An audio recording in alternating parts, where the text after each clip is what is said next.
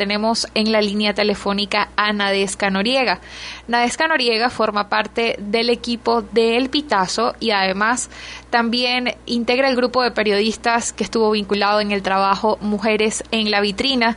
quienes ganaron el premio Gabo el día de ayer. Así que felicitaciones Nadesca y bienvenida en este país. Muchas gracias, gracias por esas felicitaciones. Estamos muy orgullosos de haber ganado el premio Gabo eh, en una categoría como es la categoría innovación que tiene que ver en la manera y la forma en cómo presentamos el producto de la investigación periodística eh, a las audiencias.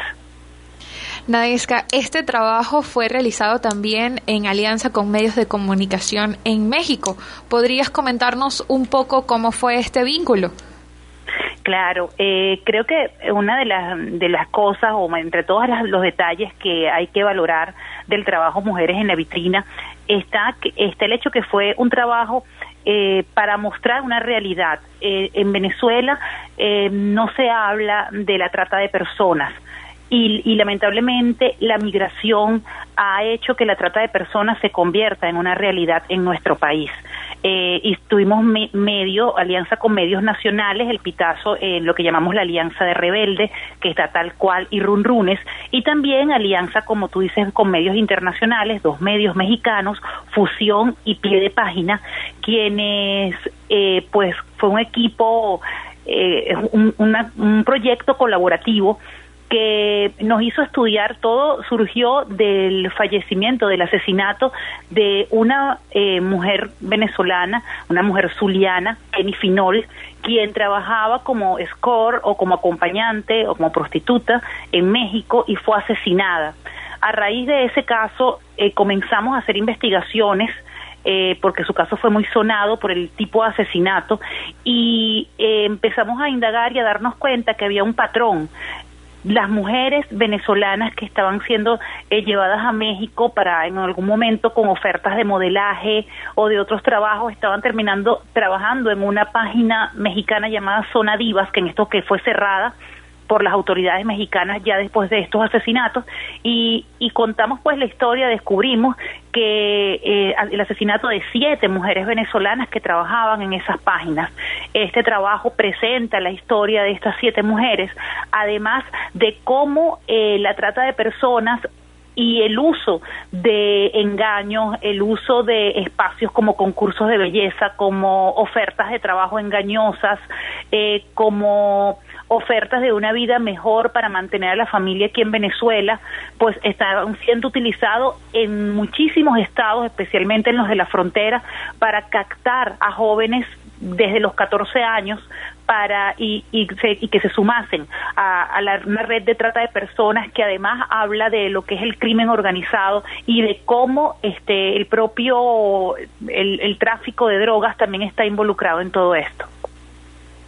Naesca, ¿cuántas personas más o menos se vieron involucradas en este trabajo que realmente este, tiene una amplia cobertura?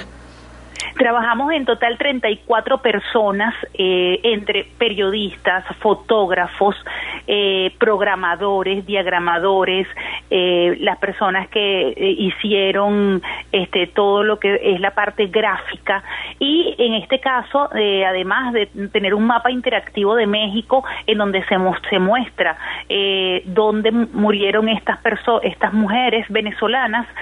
todo un mapa interactivo que se, que se puede ver, se hizo, se replicó la página, la página zonadivas.com.mx, eh, que era la página eh, donde se podía entrar a, a, solicitar servicios de acompañante, que fue, como te digo, fue cerrada. Nosotros hicimos una, una página espejo que se puede ver, que es www.zonadivas.info, y en esta página eh, las personas que entran ahora conocen la historia de la página, la relación con, con este, los carteles de droga mexicanos y además este, todo lo, lo que tiene que ver con la relación de llevar a estas mujeres venezolanas hasta México. Entonces trabajamos un total de 32 personas entre, este, como te digo, una gama de, de profesionales del área de la comunicación y además en el caso de, de de zona de, este trabajo, tuvimos un video promocional hasta un tema musical para llegar a las audiencias más jóvenes que se llama La muñeca más cara de la vitrina, porque así era el nombre con el que se conocía a Kenny Finol. Ella era la muñeca que se ofertaba y la que más dinero costaba en esa página. Y eh, entonces eh, tuvimos ese tema musical, el video puede ser visto en YouTube. Y ahora, eh, desde la semana que viene, el Pitazo tiene otra nueva apuesta y es que llevamos a las tablas, una de nuestras colegas, Catherine Medina, escribió una obra de teatro basada también en, estas investigaciones que logramos, esta, esta pieza que se llama Muñeca en Fuga, eh, va a estar, eh, va a tener su, su primera presentación la semana que viene en el Teatro de Chacao. Y la idea del Pitazo es que esta misma obra luego haga, haga un recorrido por el interior del país para que nuevas audiencias conozcan esta noticia, conozcan esta información de primera mano, no únicamente a través de nuestras páginas o de la noticia digital como tal, sino también eh, también pueda ser este vista en a través del teatro.